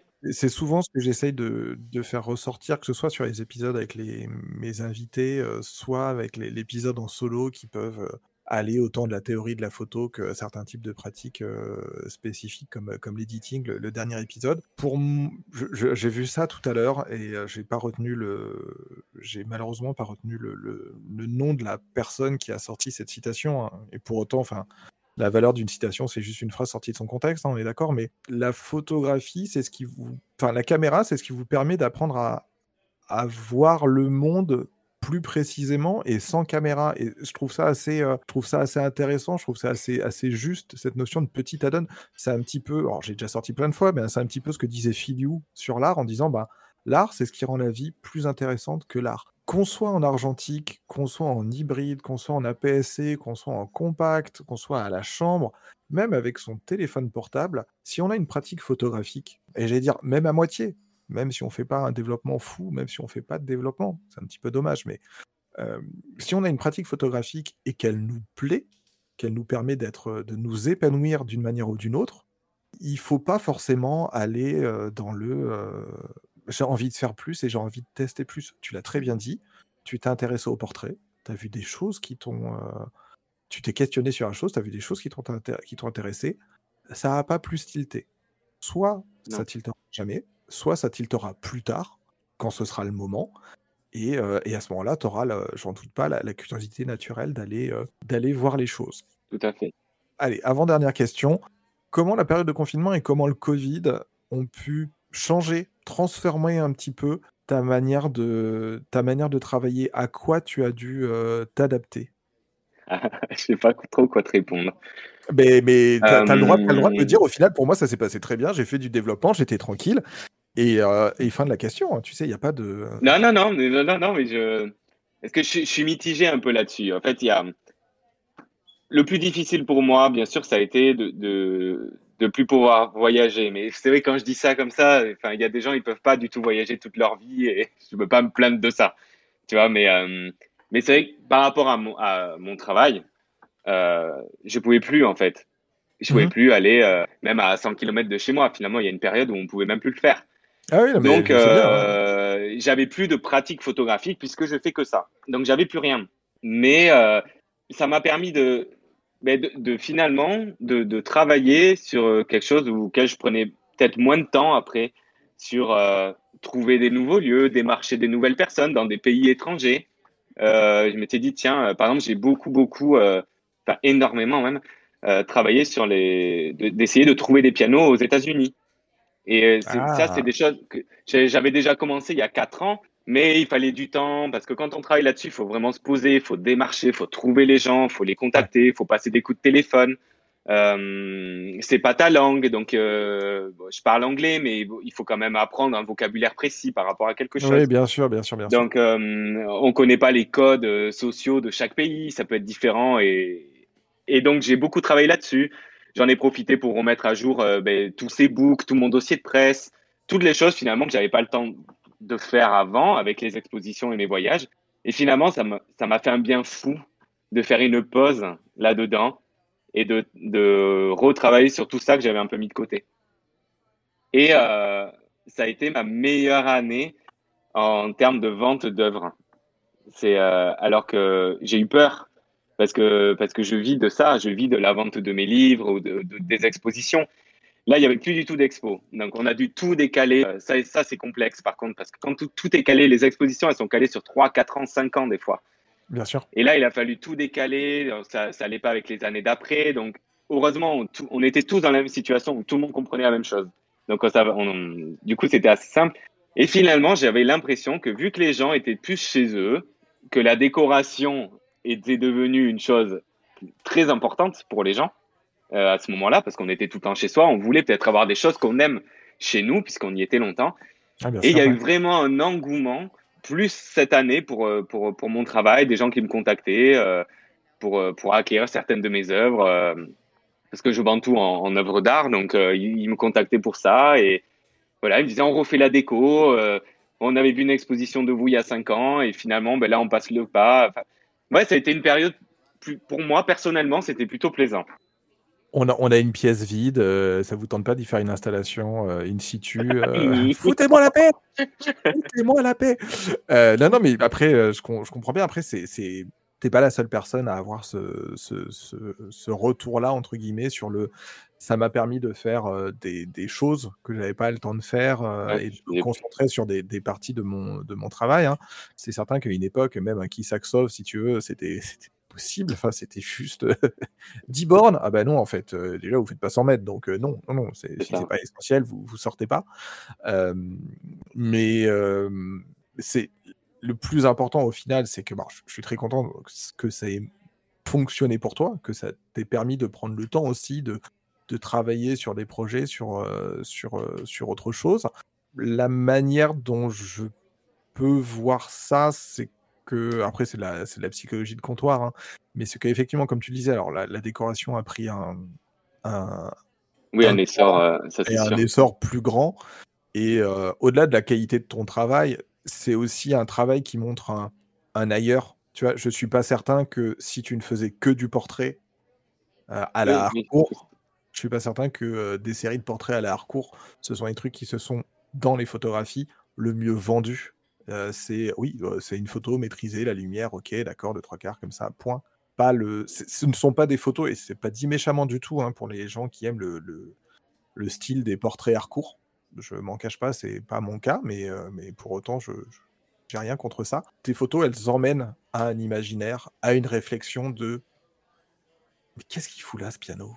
C'est quoi ce lieu? C'était quoi avant? Qu'est-ce qui s'est passé? Qu'est-ce qui s'est passé ici? Avant de te demander ton, actualité et ce que va être, euh, là ce sera l'épisode de, novembre, qui sera très certainement contigué à celui de- d'octobre, parce que je vais mixer les deux là, je pense, euh, dans les, dans les 10 jours qui viennent, et très certainement les sortir en même temps, enfin on va voir. Qu'est-ce que tu pourrais donner comme, euh, allez, genre deux, un maximum trois, les conseils que tu pourrais donner à quelqu'un qui, euh, a envie de, qui a envie de faire de la photo d'urbex? Pas d'imiter ton travail, mais qui a juste envie à un moment de se dire, en fait, euh, bah, j'ai regardé le travail, c'est vachement cool. Bah, j'ai envie d'essayer de j'ai envie de voilà, de repérer les trucs un petit peu autour de moi et de, de peut-être me mettre à l'urbex. Le premier mot qui me vient, c'est être patient. Faut pas se dire, c'est de la photo que je vais faire comme ça. Tiens, hop, demain, je vais pouvoir faire ça, mais pas du tout. Donc, si déjà on est de nature pas du tout patiente et qu'on veut avoir les choses comme ça du tac au tac, c'est pas pour soi.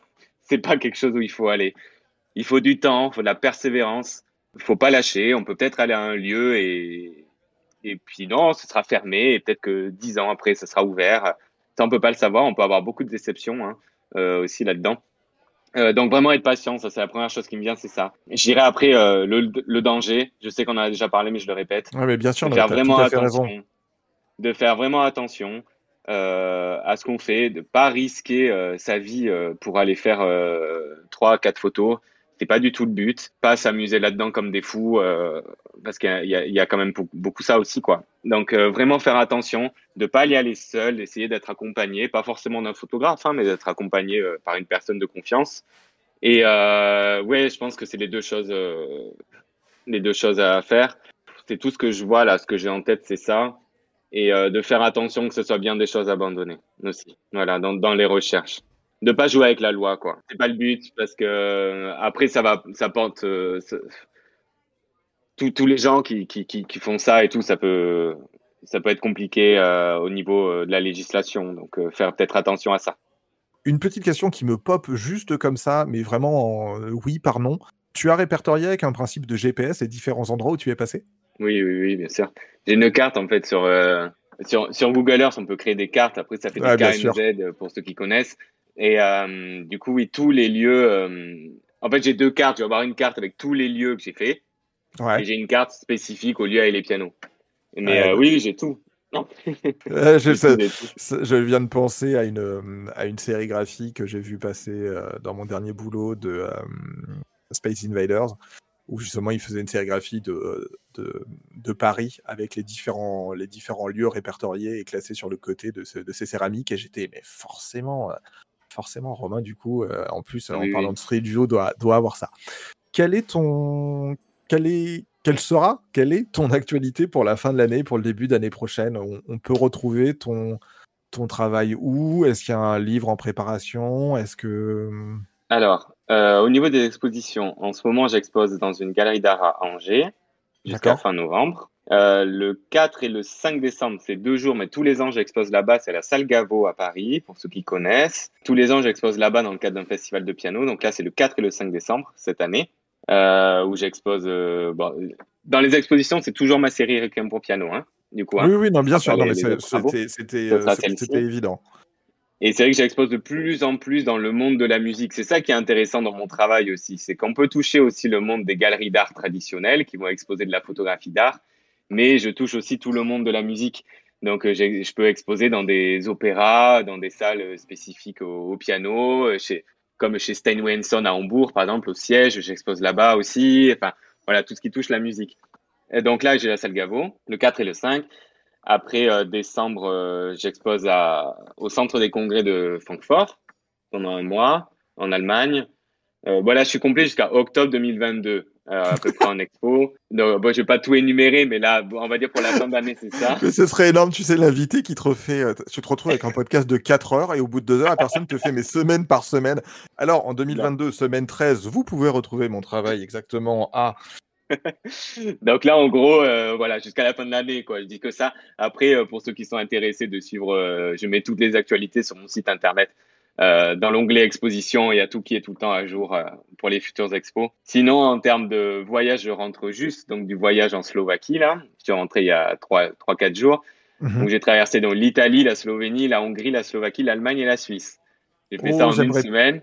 J'aimerais pas être ton, j'aimerais pas être ta carte, euh, ta carte SD dans ton téléphone là, dans ton appareil photo, pardon. Elle a dû, euh, fou. Oh là là. Donc, euh, j'ai fait pas mal de lieux abandonnés. Euh, Il y en a eu pas mal hein, sur toute la route. Et j'ai trouvé cinq nouveaux pianos. Donc, je suis super content. Euh, parce que 5 c'est beaucoup pour un voyage hein, parce que hum, faut que les gens ils se rendent compte que voilà il y en a pas tout le temps et que des fois je voyage pour rien mais ça fait partie de, de, de ce travail donc là je suis content de, de revenir avec cinq pianos différents donc euh, j'en ai trouvé en Slovaquie en Italie euh, Hongrie je savais qu'il y en avait un mais c'était totalement fermé donc tant pis pour moi peut-être que j'y retournerai euh, dans quelques années, mais, euh, mais là c'était fermé. Et euh, en Allemagne aussi j'en ai trouvé. En Suisse, c'est mon premier piano en Suisse parce que la Suisse c'est pas le pays où il y a le plus de lieux abandonnés. Hein. Donc euh, Non, non, non, il y a une non, c'est plus, législation euh, assez compliquée dans le domaine privé. Donc c'est pas forcément un pays où je conseille de faire de l'urbex. Euh, Non, Suisse, étonnamment, non. Ah, Faites plutôt, faites plutôt des investissements en Suisse. hein. C'est, euh, ça fonctionnera beaucoup mieux. Donc là, j'avais l'autorisation. Et là, je pars le 18 novembre, donc dans 10 jours tout pile, aux États-Unis pour le projet des pianos. Ah, Donc cool. je pars le 18 et je pars pendant 10 jours. Donc dans l'État de New York, Pennsylvanie, euh, le New Jersey et le Connecticut. Oh, voilà, donc je fais ces quatre euh, États euh, pendant 10 jours. T'as, pas besoin d'un assistant pour porter ton sac. je me fais tout petit. Hein. Je- à part faire du 45 fillettes, on, on, on m'entend pas, à part quand je fais des podcasts. Merci beaucoup à toi d'avoir euh, accepté mon, mon invitation. Pour rien vous cacher, enfin, je connaissais le travail de Romain depuis un, un petit moment. Euh, je suis retombé dessus. Je me suis dit, vas-y, de toute façon, qui ne tente rien n'a rien. Donc, euh, je t'ai contacté par Instagram et tu m'as répondu euh, très très vite. Donc, du coup, c'est un épisode qui a été calé en moins de en, en moins de 10 jours. Justement, tu, je crois que c'était en, en, en Slovaquie quand je t'ai en Slovénie, pardon, quand je t'ai quand je t'ai contacté. Merci à vous d'avoir écouté cette, cet épisode 22. J'espère que bah, mon échange avec mon invité vous auront autant plu et vous aurez pris autant de plaisir à l'écouter que moi j'ai pris de plaisir à potasser mes questions et à échanger euh, avec, euh, avec Romain. C'était l'épisode 22, c'était euh, Gozer. On remercie largement Romain pour sa participation. Naturellement, vous pouvez compter sur moi pour vous mettre dans les petites descriptions les liens qui ramènent à son travail. Et puis pour communiquer sur euh, la suite et euh, notamment, euh, on espère, les prochaines photos et le retour des États-Unis. Un grand merci à toi, merci de ton temps. Merci Gaudin, merci beaucoup.